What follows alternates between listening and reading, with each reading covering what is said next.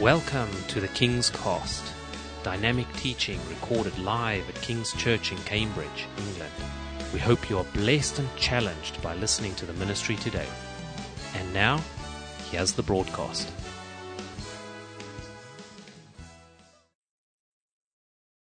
Amen. Buenas tardes a todos. Good afternoon, everyone.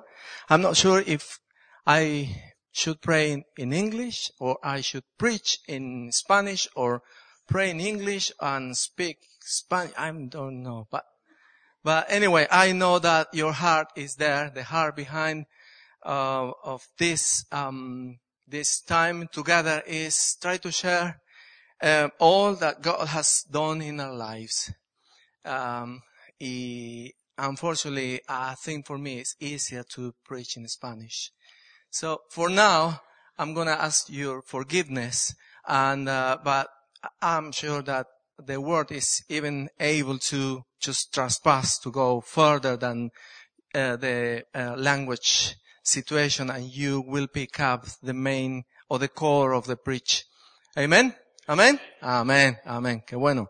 But first of all, and, and let me speak in English for just a couple of seconds. I'm sure for this afternoon there is a woman, and there is a woman which this verse of the Bible is is for you. Whatever you are, whatever you're looking for, whatever you've been wonder, what God has uh, prepared to me this afternoon. This is something in a specific for you. This is from uh, Sophonias or Zephaniah, the verse three. Because sometimes prophecy, the, the Bible is is the perfect prophecy.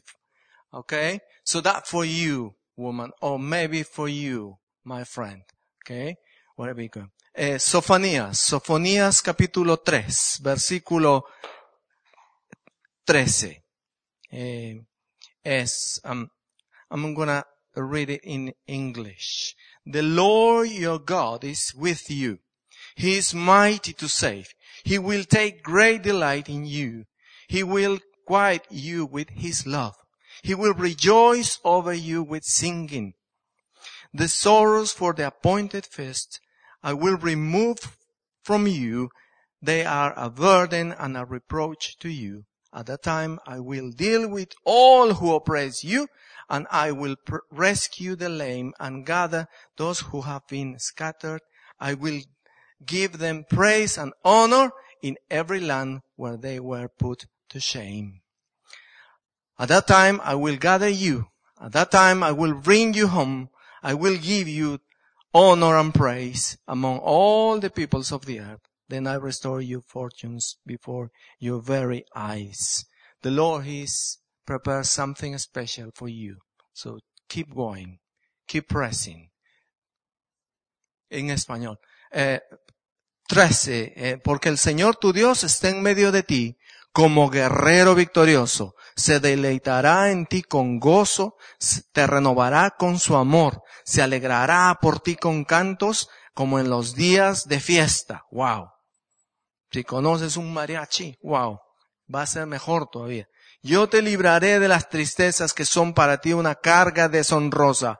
En aquel tiempo yo mismo me ocuparé de todos los que te oprimen. Señor te está diciendo, amiga, amigo, yo mismo me voy a ocupar. Salvaré a la oveja que cojea y juntaré a la descarriada. Esto es para todos los que tenemos gente a nuestro cargo. O discipulitos, discípulas que nos aman, ovejitas.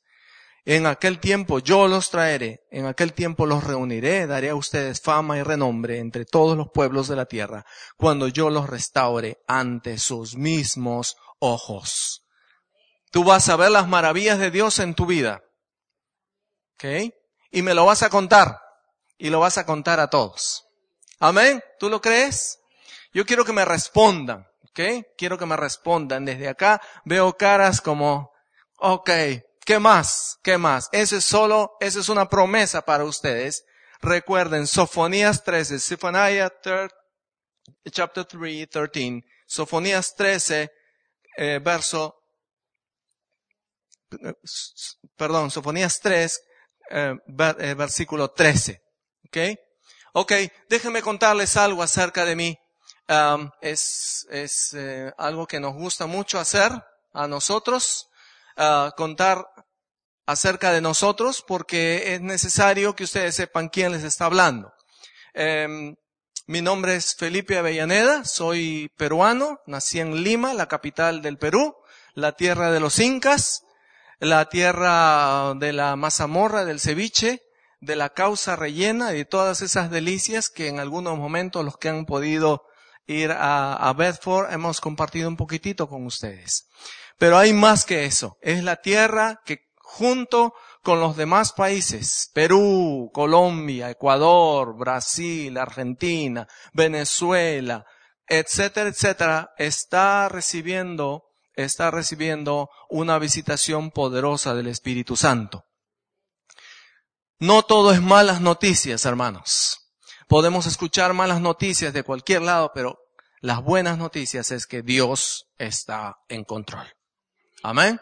Entonces, hemos estado allá eh, viviendo por casi cuarenta y tantos años eh, y el Señor un día nos trajo acá a Inglaterra junto um, con mi esposa Patricia. Levanta tu manito, mi esposa, ahí está ahí. Mi esposa Patricia, mis, eh, mis cuatro hijos, Pablo, ya me va a ser abuelo por segunda vez. Dios lo bendiga. Él vive, él está en Miami ahorita entrenando para piloto. El segundo, mi David, que se casó con una señorita eh, inglesa. Y luego está Gabriel, y de 16 años, wow, ya termina secundaria. Y, y Dominic, que va a tener 12 años, ¿verdad? En otras palabras, ya estoy viejo, hermanos. Ok. Ok, pero dice, los que esperan al Señor, dice que se renovarán, se levantarán como las águilas. ¿ok? Se renovarán, ¿ok? Entonces, hemos estado ahí, nuestra iglesia, la iglesia donde eh, también conocí a mi esposa, donde nos enamoramos, se llama Camino de Vida.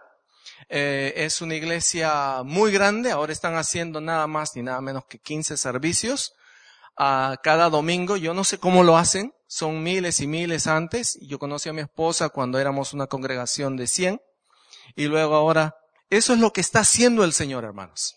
Eso es lo que está haciendo. No es el número, es la cantidad de personas transformadas. Es lo que Dios está haciendo en la vida y las familias de cada uno de, esas personas. Y me incluyo acá, porque Dios tocó mi vida. Yo me crié en un hogar aparentemente que era cristiano, inclusive evangélico. Sin embargo, Dios tocó mi vida y me llenó de su Espíritu Santo a través del ministerio de esta iglesia. O sea, todos tenemos una etapa de crecimiento y Dios usó esa, esta congregación que ahora es, es realmente una mega, mega, mega iglesia. Y yo veo en esta congregación todos los elementos de convertirse en una mega iglesia. Todos los elementos. Está el fuego por el Señor, está el hambre por las almas y todo lo que ustedes puedan o está teniendo límites como decir, no, no puede ser. Ah, tú estás bromeando. No, no. Nuestros pensamientos no son sus pensamientos. Y Dios los está diciendo a ustedes, eh, eh, no pienses en tus estadísticas, no pienses en cuántos no vinieron, no pienses en cuántos se fueron, piensa en cuántos yo voy a añadir. ¿Ok? Entonces, eso es lo que mayormente les puedo decir acerca de es mi vida transformada por el toque, por el toque del Espíritu Santo. Pero basta hablar de mí. Ahora quiero hablarles de la palabra del Señor. Que a eso hemos venido. Ese es nuestro trabajo de los pastores. Quiero, eh, antes que nada, rapidito nomás agradecer a Liliana, a Steve por la bendición de permitirme compartir la palabra. Están tomando un riesgo tremendo ustedes, hermanos. Este, pero he estado orando para que el Señor traiga bendición a ustedes también y que esta sea la primera de muchas en las cuales podemos crecer juntos como familia ministerial, todos juntos. No es la iglesia acá, la iglesia allá, somos uno. Y esa fue la petición de Jesús. Somos uno. Señor, hazlos uno. Y somos uno, porque Él es nuestro número uno. ¿Ok?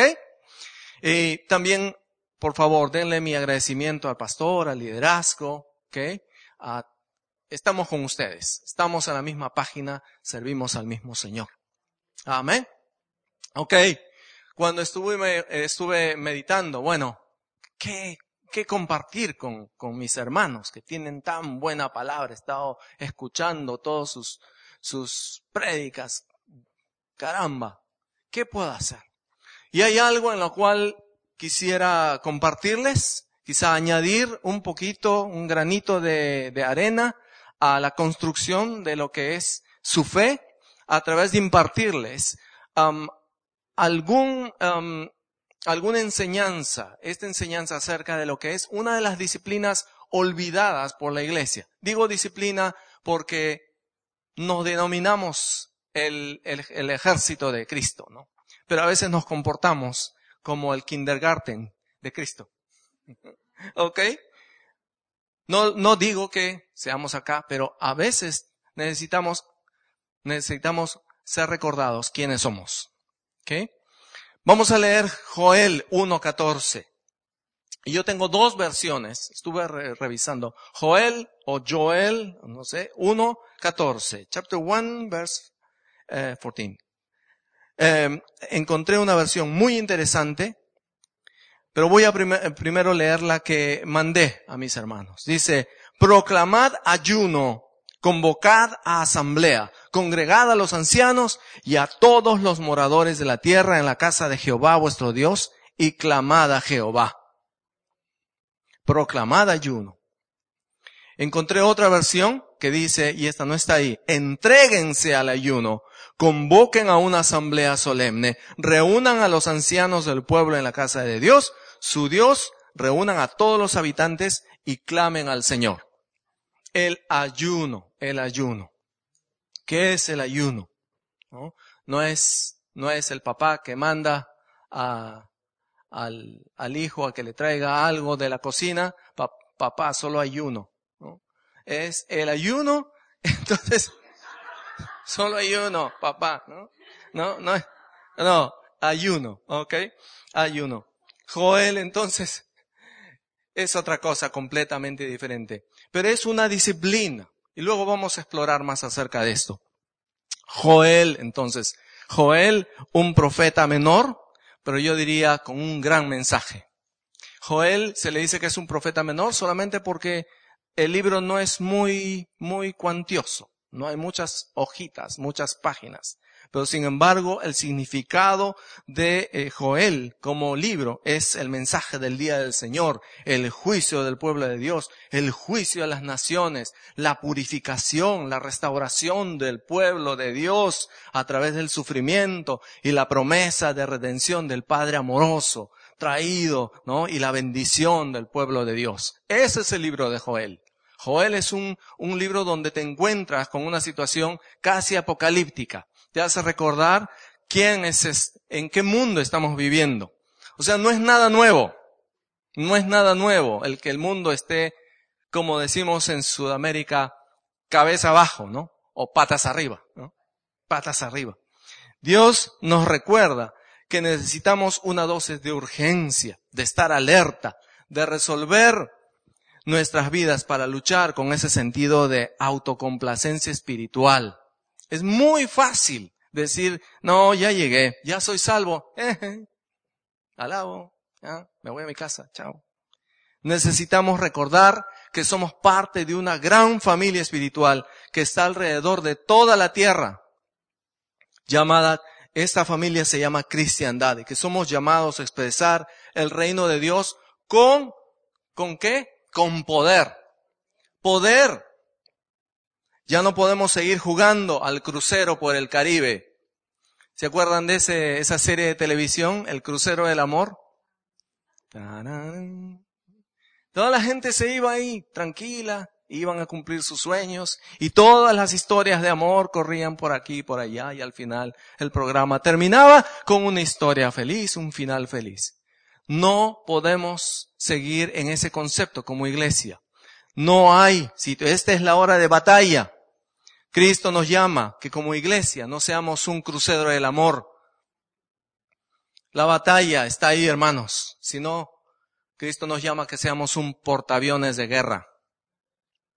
¿Están conmigo? Amén. Amén. Respóndame, hermanos, porque si no, yo voy a pensar que estoy hablando atrás. ¿Ok? Díganme amén, aleluya. No me tiren un zapato. Recuerda, mi labor, entonces esta tarde será impartirles la palabra, animarlos, exhortarlos y explorar juntos acerca de cómo ir contra la corriente de este mundo. Hermanos, es hora de despertar. Para empezar, debo empezar con una premisa. Donde hay un cristiano, hay un soldado de Cristo. No hay términos medios. ¿Okay? Mi pastor solía decir, mi pastor en Lima solía decir, un cristiano es como una buena taza de café. Debe estar bien caliente, porque si está tibia, ¿ok? Recuerden esto. Representamos al reino de Dios y su justicia y llegamos y llevamos la ley del amor en nuestro corazón y nos cubrimos con la armadura de Dios. ¿Todos saben esto? ¿verdad?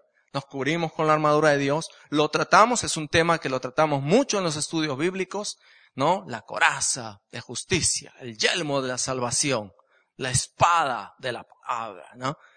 Pero yo imagino la armadura de Dios con una insignia, con un sello que identifica a cada creyente a través del cual todos pueden ver a qué reino representas. Mi pregunta es, si veo tu armadura, ¿qué sello puedo ver?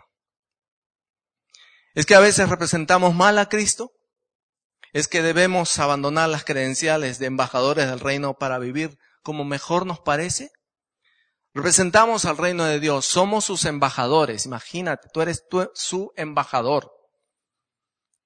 ¿Qué es el reino de Dios? Porque si representamos a un reino, debemos saber qué es el reino de Dios. ¿Te has preguntado? Cuando pregunto reino de Dios, ¿qué es para ti? Muchos dicen, mm, la iglesia, eh, no sé. Debemos saber.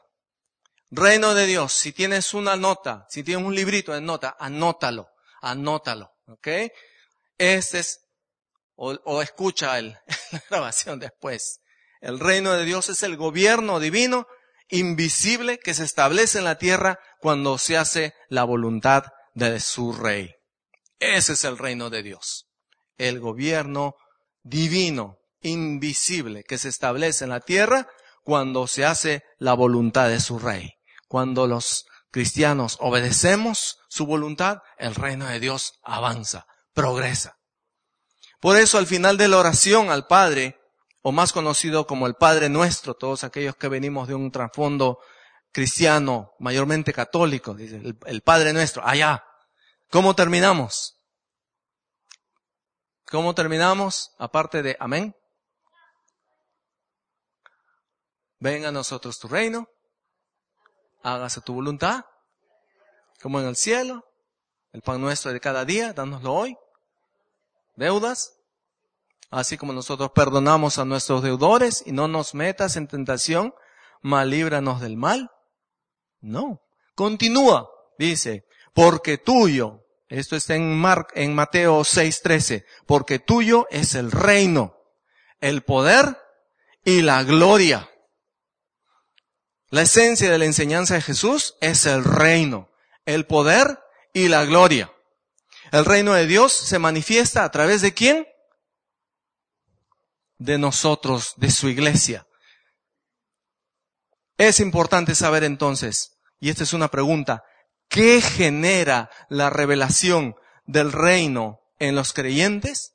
Una vez que tú entiendes que estamos bajo un reino, genera esto. Número uno, genera estructura. ¿Okay? Para saber usar la autoridad y someterse a sí misma. ¿Okay? Hay, hay una autoridad, el Señor establece autoridad viene el rey, el Señor establece un gobierno y en todo gobierno celestial, Él establece el patrón, cómo debería ser. Una estructura. Número dos, establece un orden. Donde no hay un rango de gobierno y autoridad establecido, no puede haber orden.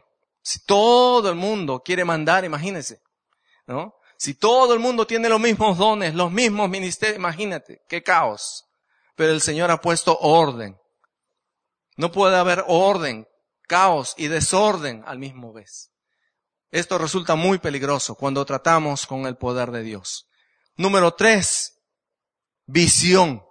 Sin la visión del reino, el poder se vuelve vano. Si no hay visión, ¿a dónde vamos? ¿A dónde vamos? Y hasta puede destruir a las personas. Número cuatro, finalmente es propósito. Es un reino con propósito. ¿Okay? La revelación del reino es lo primero que debe venir a nuestras vidas. Vivimos en una sociedad hostil al Evangelio de Dios, lleno de maldad e iniquidad, y sin su poder no podríamos vencer ni tener éxito. Tenemos un propósito, hermanos, y a veces como que olvidamos. Nos quedamos en ser solamente creyentes, pero no somos discípulos. Hay una gran diferencia. Y al tomar tu papel como discípulo, tú estableces en ti mismo el reino de Dios y te prestas a los propósitos de tu rey. ¿Ok? Esa es la forma como funciona el reino de Dios. Eso es el reino de Dios. La revelación del reino es lo primero que debe venir a nuestras vidas. Si no tienes revelación del reino, ¿quién es el reino? El rey Jesús. ¿Quién es el reino?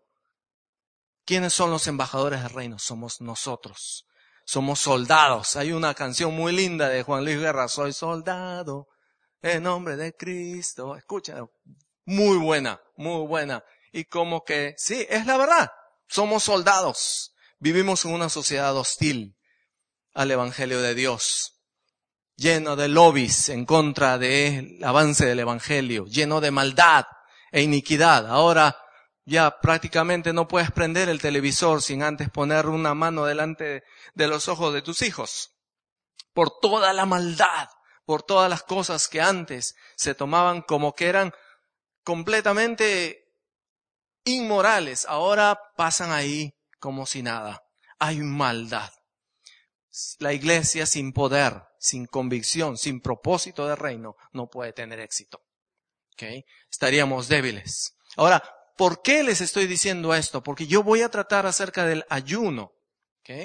Si, ustedes no entienden a qué reino estamos sirviendo, a qué rey estamos sirviendo, de nada va a valer hacer un ejercicio espiritual o entrar a cualquier disciplina.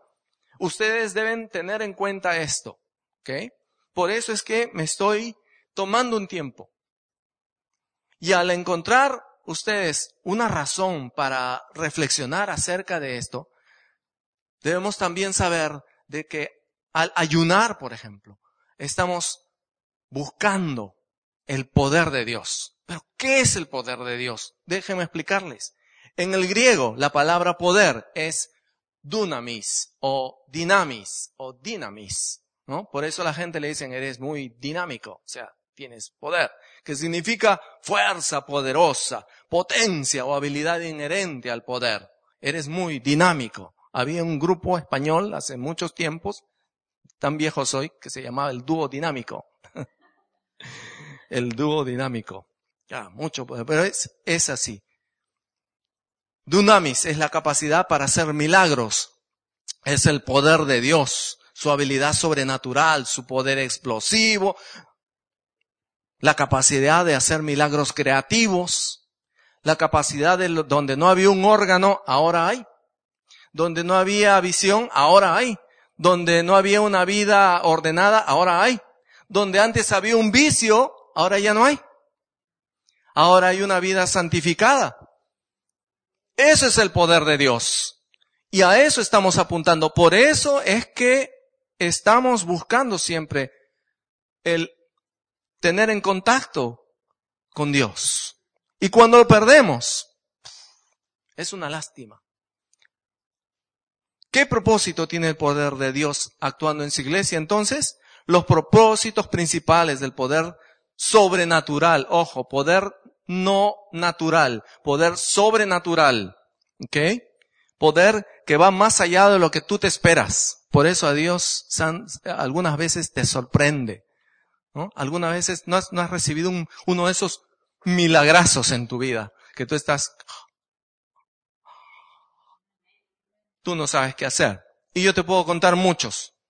Te puedo contar muchos como tú también seguramente puedes contar acerca del poder de Dios, acerca del poder de Dios.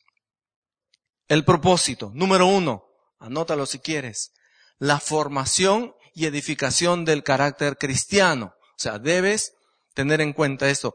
Para que haya cambio en nuestro carácter necesitamos el poder sobrenatural de Dios, manifestado en su gracia. ¿Okay? La gracia de Dios es la que te va a cambiar. ¿Okay? No estamos hablando de que cuando tú vienes a la iglesia te vamos a meter a un curso de psicología comunal y te vamos a lavar el cerebro. No, no, no. Desde el momento en que estamos diciendo es el poder sobrenatural de Dios, es ese cambio que Dios hace en tu alma, en el ser adentro tuyo, en ese ser que ni tú ni yo podemos tocar, pero que Dios sí. Y ahí viene el cambio. Y ahí es cuando te edifica, es cuando espero que esta, esta prédica te esté edificando y sepas tú entender, ah, por eso es que pasa así. El poder de Dios. Entonces, es regalo, la gracia. ¿Qué es gracia? La gracia no es la vecina que se llama María Gracia. Gracia es, ¿qué cosa? Algunos lo definen como favor inmerecido. Es el regalo inmerecido, sobrenatural de Dios que nos ayuda a hacer lo que no podemos hacer y ser lo que no podemos ser en nuestras propias fuerzas. Lo voy a repetir una vez más. Gracia es el regalo inmerecido del poder sobrenatural de Dios que nos ayuda a hacer lo que no podemos hacer y ser lo que no podemos ser en nuestras propias fuerzas o méritos. La gracia de Dios. O sea, si vas a cambiar, no es que tú lo hiciste, Dios lo hizo. Dios lo hizo. Si estás buscando que Dios haga algo en tu vida, bueno, es hora de reconsiderar y decir, Señor, dame tu gracia. El poder de Dios actuando en su iglesia entonces es para formación y edificación.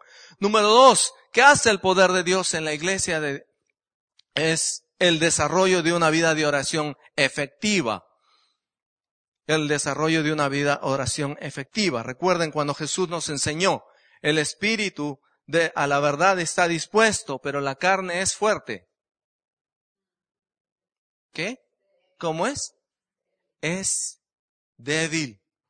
¿No? Eso es lo que dicen muchas señoras, muchas mujeres que les gustan las tortas, ¿no? Sí, el espíritu está libre, pero la carne es débil, en broma, ¿no?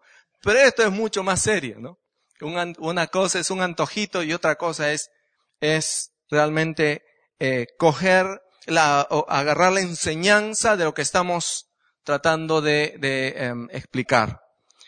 Mateos 26, 41, al espíritu, a la verdad está dispuesto, pero somos débiles, la carne. Así que si tu anhelo está en crecer tu relación con Dios, esto será posible si buscamos el ingrediente fundamental, que es, ¿qué cosa? El poder de Dios.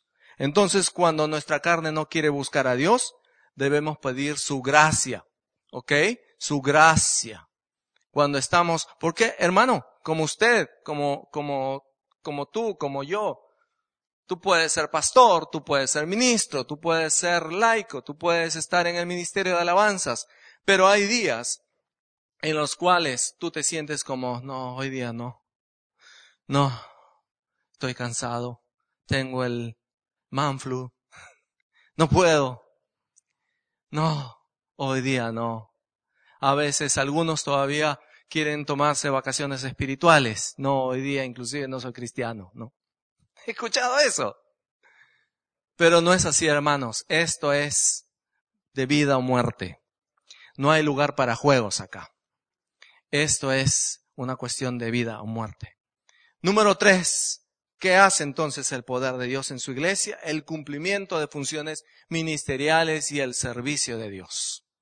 ¿Okay? Es imposible servir a Dios efectivamente si lo hacemos apoyados en nuestro propio esfuerzo natural.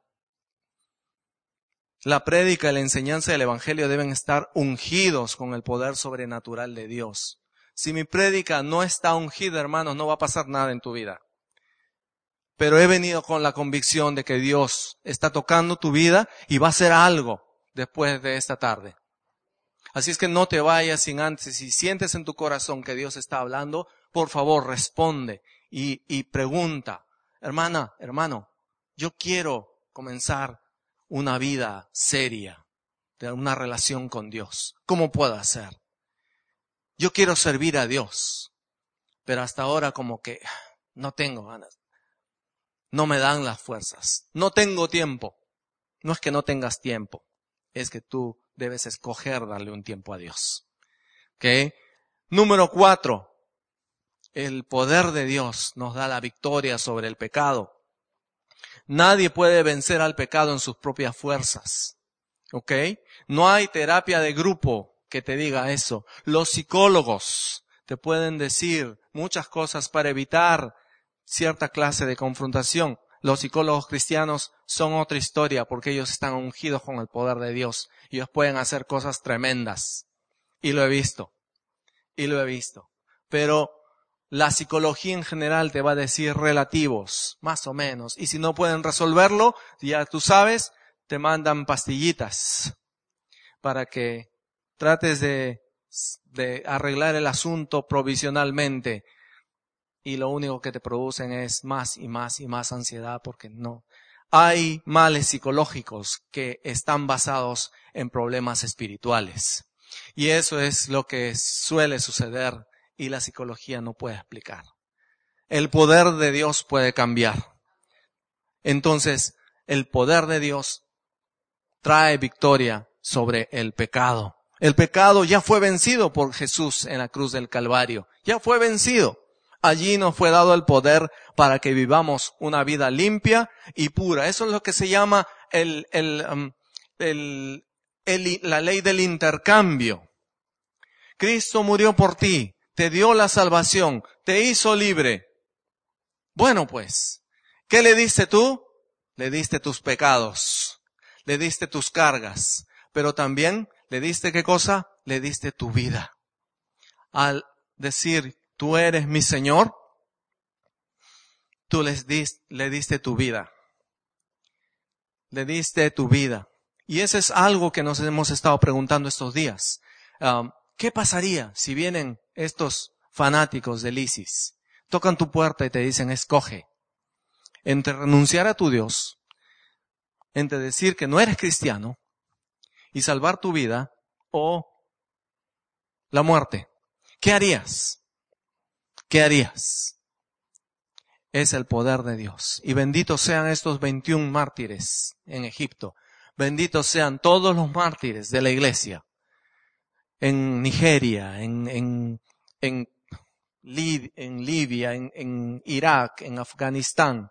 Debemos orar por la iglesia perseguida. Debemos orar por todos aquellos hermanos que mientras estamos hablando están siendo sacrificados por fanáticos, ¿Ok? Debemos orar por ellos. A veces oramos por el avance solamente del reino, pero alguien dijo que el avance de la iglesia está sustentada sobre la sangre de los mártires. Y en China, por ejemplo, uno de los lugares más perseguidos en la época del maoísmo, y ahora está la iglesia resurgente más grande del mundo. Esa es la iglesia de Dios. Nadie la puede parar. Nadie. Escúchame, nadie la puede parar. Solíamos cantar un corito en Latinoamérica. En las pruebas y en las luchas, la iglesia sigue caminando y nada la detiene para predicar. Y esa es la verdad. ¿Por qué? Porque la iglesia está sustentada en el poder de Dios. Y nadie, nadie puede parar el poder de Dios. Por último, número cinco, el poder de Dios asegura y asegurado la derrota de Satanás y sus demonios.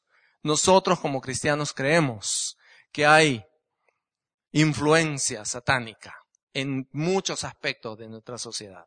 Todos necesitamos el poder sobrenatural de Dios para vencer a Satanás y a sus demonios, o esta cultura demonizada. Inclusive nosotros como cristianos somos libres, somos salvos, pero hay aspectos de repente en nuestra vida por nuestro trasfondo familiar, etcétera, etcétera, que tenemos ciertos aspectos de nuestra familia que están demonizados. No nos pueden tocar, pero nos siguen afectando.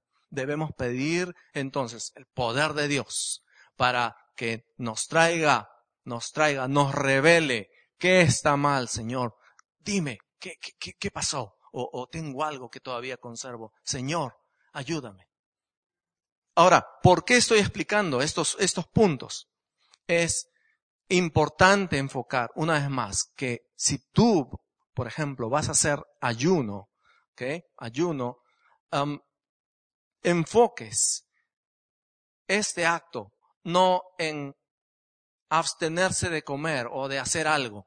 Es primero pensar que estás en función a las cosas del reino y no en función a las cosas tuyas. ¿Ok? En función al rey, no al súbdito. En función al avance. Si no, no le digas rey a Jesús. Él es mi rey, Él es mi Señor.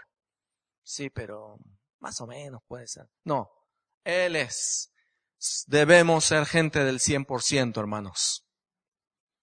No hay lugar para 90, 60, 40, 10%. O somos de Él o no somos de Él.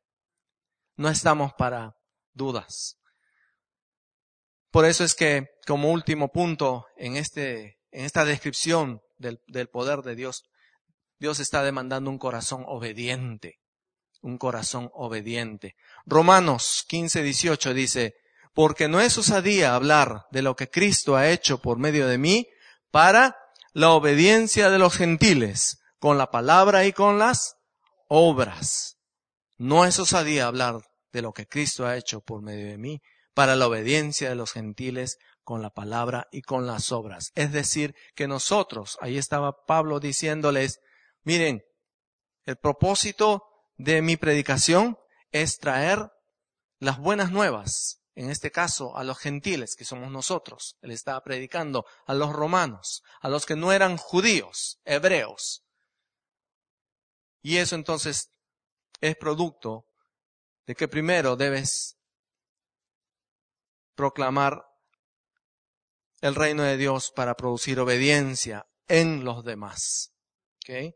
A veces queremos que la gente nos obedezca, pero no impartimos el Evangelio. O no vivimos como Dios nos demanda hacer. Esto es lo peor, es muy triste. Eh, los testimonios de gente que confía más en otras personas que en los cristianos es porque han visto algo en nosotros que no les gustó, alguna actitud, etc. Somos humanos, hermanos, pero busquemos el rostro de Dios. Una de las cosas que más me gusta cuando tenemos el poder de Dios es que logramos, logramos mayores resultados en un tiempo mínimo. La iglesia lo hizo. En Hechos 14, 23 dice, y constituyeron ancianos en cada iglesia y, y habiendo orado en ayunos, los encomendaron al Señor en quien habían creído. Calculando más o menos, los apóstoles lograron esto en aproximadamente seis meses llegaban, fundaban la iglesia y en seis meses ya tenían ancianos, ancianos, oraban, ya estaban ayudando. Esto no es, esto no es producto de una buena organización. No es que llegaron los americanos o los británicos y nos ordenaron toda la casa. Es el poder purito de Dios, hermanos, que movió las cosas de tal manera que maduró a la iglesia. Cuando hay poder de Dios, todo se acelera no es preparados, listos ya, es ya preparados, listos. Los apóstoles lo lograron en seis meses, más o menos. ¿Qué era diferente comparado con la iglesia actual? Es la búsqueda, era la búsqueda del poder, hermanos. Necesitamos el poder de Dios. Por esa razón es que necesitamos ser bautizados o llenos del Espíritu Santo. No voy a preguntarte si lo has sido, si has recibido la llenura del Espíritu Santo o has tenido un encuentro con su presencia, pero es importante, si no tenemos la fuente del poder, la iglesia va a seguir adormilada, va a seguir así, tibiecita, y eso no es, no es el propósito de Dios. Por esa razón es que oramos y ayunamos. Por esa razón es que buscamos ayunar para reconectarnos con Dios para decir a nuestra carne, Cristo es mi pan de vida. Más de ti, Señor, menos de mí. Más de ti, Señor, menos de mí. ¿Qué pasa? ¿Qué pasa en el ámbito espiritual cuando ayunamos? En el mundo espiritual, en las esferas celestiales, como decía Pablo a los Gálatas. Algo pasa. En el ayuno respondemos a Dios declarando su señorío sobre nosotros. En respuesta, su presencia viene y lo cambia todo. Lo cambia todo. Quizá tú no lo veas. Quizás sigue los mismos síntomas. Quizás sigue la misma situación. Pero Dios ya trabajó. Ya lo hizo. Ya lo hizo. Orando y ayunando. Buscamos su rostro. No por el hecho de hacerlo, sino porque Dios responde al humilde de corazón. Cuando ayunas, es muerte a la carne. Hay mucha gente que dice, uy, pero yo no puedo ayunar. Y estoy hablando de gente saludable. ¿ah? Yo puedo entender y entendemos de que hay gente con problemas médicos, úlceras, etcétera, etcétera. Pero ayuno también significa para estas personas abstinencia de cosas que evitan que se concentren en Dios. Facebook. No, ya no tengo que predicar ya. Ustedes tienen la respuesta. Novelas, películas, fútbol, fútbol. Dice la Biblia, proclamemos ayuno. Dios nos está llamando a ayunar, hermanos. ¿Okay? Si tienes problemas médicos, úlceras, etcétera, no hay problema. Busca guía y dirección del Señor. Y si no sabes exactamente, busca uno de los hermanos a los líderes de la iglesia. Ellos te pueden ayudar. Pero es abstenerse de cosas. Pero el ayuno bíblico era prácticamente referido a las comidas. ¿Ok? Pero, por supuesto, la gracia y misericordia de Dios es tan grande que te va a decir, ok, mira, no puedes hacer esto, entiendo, yo te amo, hijo mío, pero ¿qué de esto? Por eso dice Joel 2.12. Ya estamos terminando casi. Un poquito más. ¿Sigo, hermanos? ¿Sigo? Ok, me van a decir, si los veo ya que me están cayendo, ya quiere decir. Pero es que el ayuno es algo que no, no se habla mucho. Por eso Joel 2.12 dice, por eso pues ahora dice Jehová, convertíos a mí con todo vuestro corazón, con ayuno y lloro y lamento. ¿Qué significa convertíos? Significa volver a ese momento de búsqueda. ¿Okay? No significa que te pongas un traje de, de flash y salgas corriendo a la calle. Me convertí, como, como cuando eran niños, ¿no? O me convierto en una fiera cuando no encuentras tus medias a las seis de la mañana, ¿no? No, no se trata de esa conversión.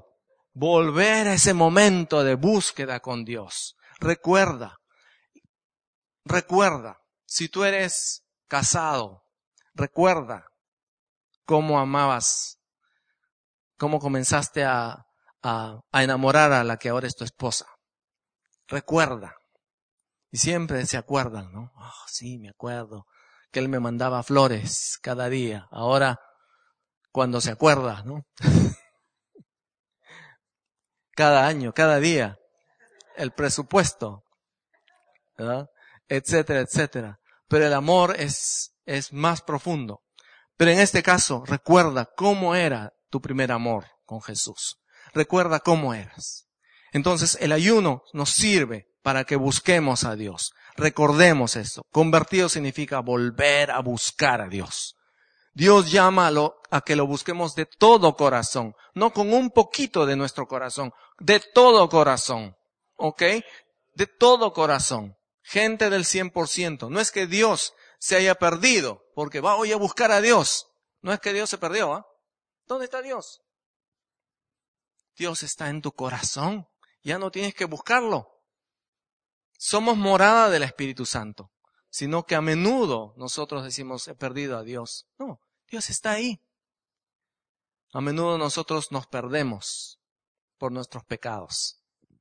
Y vemos, nos caen como escamas, como le sucedió a Pablo tenía escamas, con toda su religiosidad, con toda su, su enseñanza, sin embargo, tenía escamas. que le cayeron cuando tuvo encuentro con quién? Con el poder de Dios. Un encuentro con Jesús que le cambió la vida. Cuando ayunéis, dice, no seáis austeros como los hipócritas, porque ellos demudan sus rostros para mostrar a los hombres que ayunan. De cierto os digo que ya tienen su recompensa. Pero tú, cuando ayunes, unge tu cabeza, no sé cómo sería en, números, en, versión moderna, ponte gel, ¿no? Lávate la cara, lava tu rostro, ponte maquillaje, ¿ah? sonríe, busca el rostro del Señor para no mostrar a los hombres que ayunas, sino a tu Padre que está en secreto. Y tu Padre que ve en lo secreto te recompensará en público. ¿Ok? El ayuno Dios ya lo da por sentado. No es que, mmm, puede que ayune, no, hermano. Y usted me está animando, pero, eh, pastor, es, muy difícil ayudar. ¿Ok? Mateo 6, 16 al 18 dice, cuando ayunéis. Y repite nuevamente, pero tú cuando ayunes. ¿Por qué la iglesia de Cristo debe ayunar? Para recordar que dependemos de Dios. Él es nuestra vid, nosotros las ramas o los pámpanos. Él es nuestro refugio y nuestra fortaleza. Sin Él nada podemos hacer. ¿Qué dijo Jesús sobre el ayuno? encontramos Marcos capítulo 2. Los discípulos de Juan y de los fariseos ayunaban y vinieron y le dijeron, ¿por qué los discípulos de Juan y los fariseos están ayunando? Y los tuyos, Jesús, no están ayunando. Mira ahí, yo veo que están comiendo sus arepas, están comiendo sus, sus tortillas, están tomando su, su chichamorada, los peruanos, están comiendo su ceviche. ¿Por qué? A ver, ¿ah? Los legalistas siempre te van a acusar. Ah. Y Jesús les dijo, miren lo que les dice.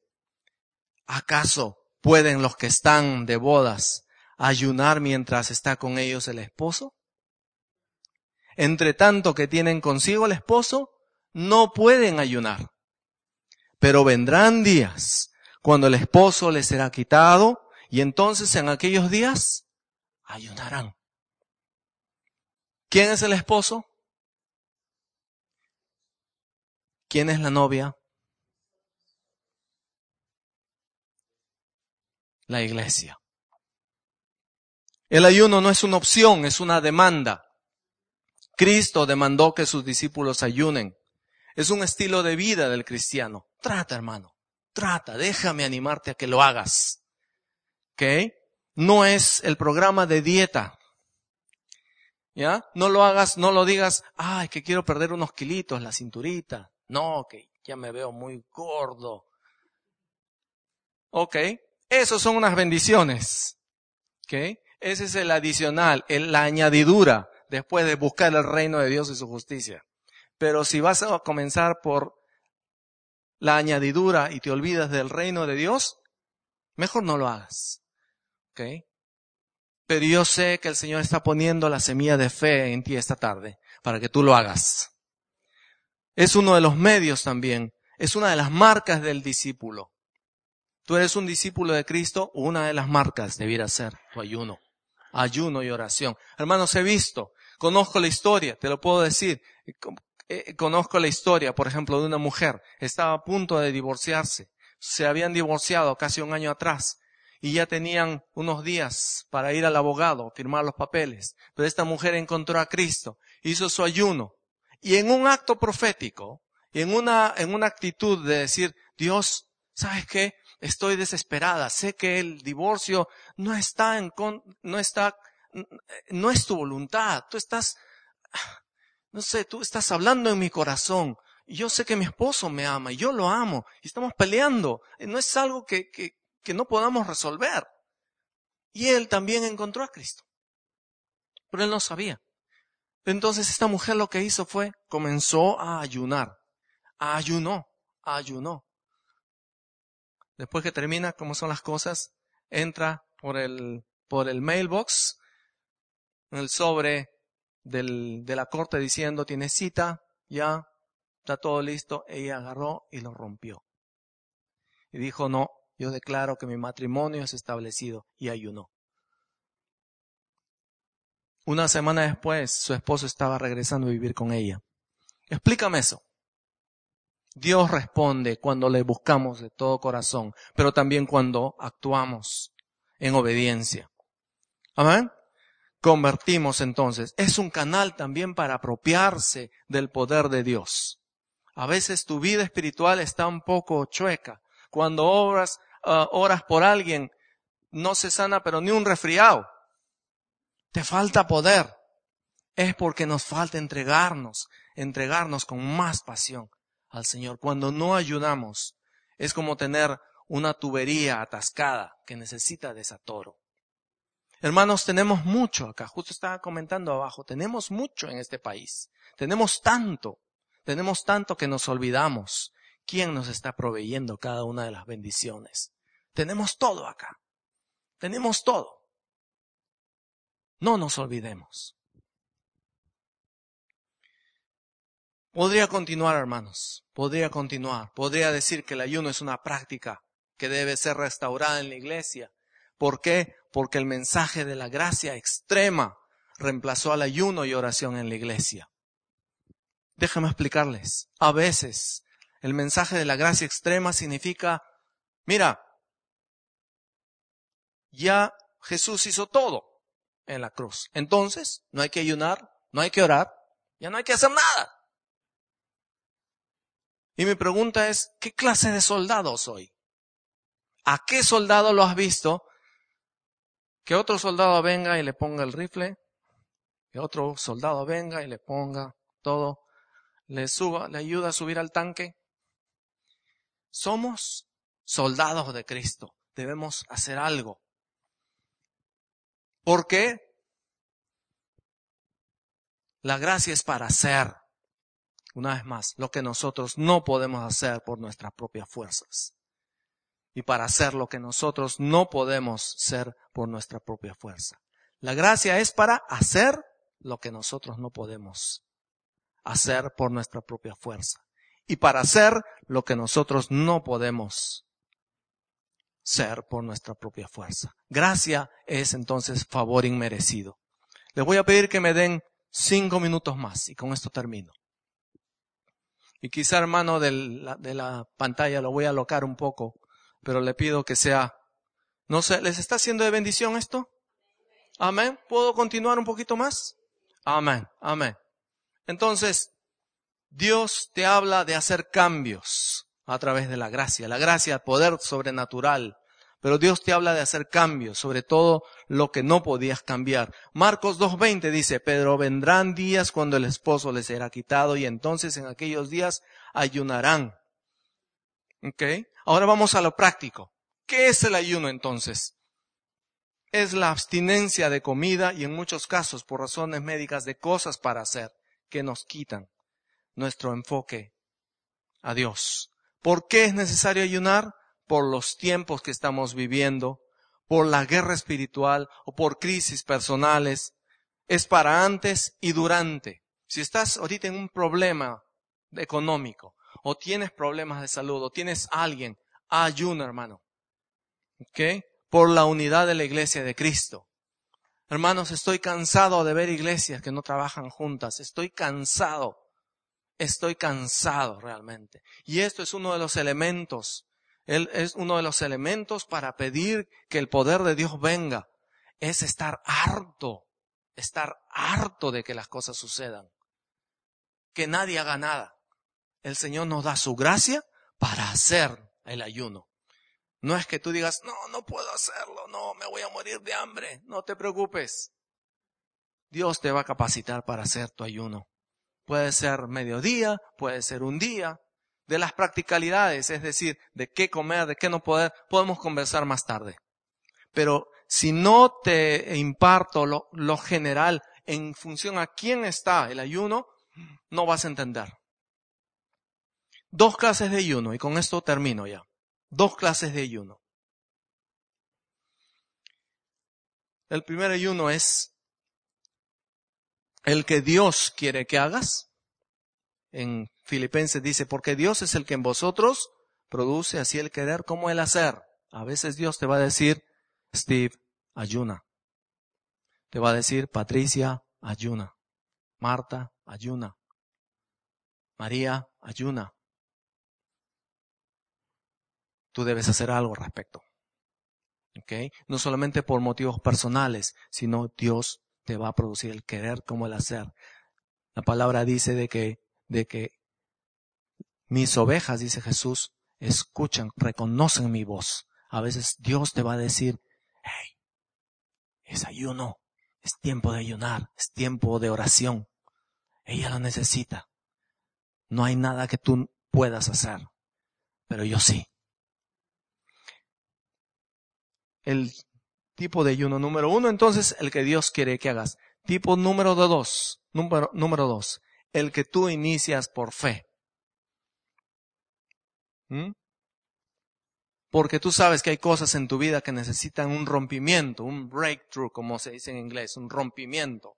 Que necesitan que se rompa el yugo de maldición, que se rompa. Es el momento de la batalla ahí. Que se, que se rompa la enfermedad, ese pariente que está con cáncer allá en, en un país que tú no puedes alcanzar, no, te, no puedes comprar el ticket o tienes problema.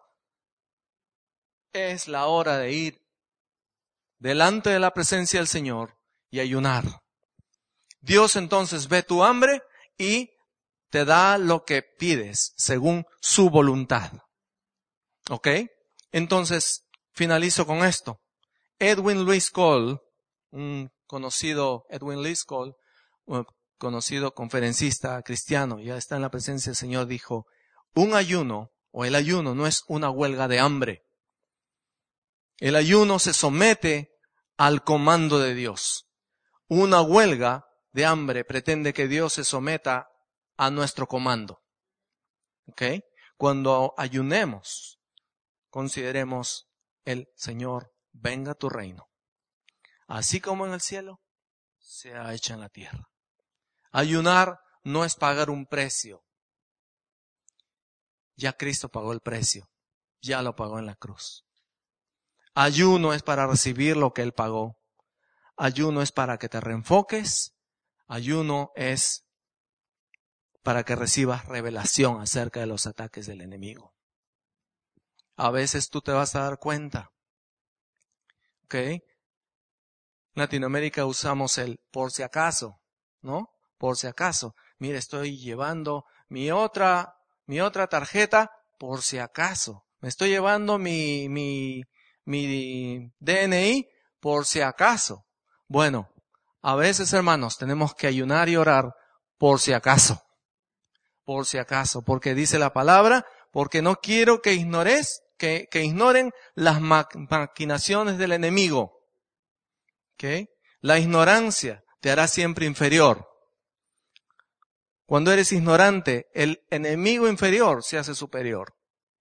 Por eso, por si acaso, ayuna. Amén. Nos vamos a poner de pie. Vamos a poner de pie. Recuerda, no puedes cambiar esa situación. Ora, ayuna al Señor. Pide más gracia, orando y ayunando. ¿Tienes cosas de las cuales estás harto? Yo voy a levantar mi mano y te voy a decir, yo estoy harto. Estoy harto. Yo no puedo hacer muchas cosas pero mi Dios, mi Cristo, mi papito, sí lo puede hacer. Thank you for listening, and we trust that the Word of God has inspired you today. For further information about King's Church, or to access our large archive of other recordings, go to www.kingscambridge.org. If you're listening on iTunes, we would love you to leave us some feedback. God bless and goodbye.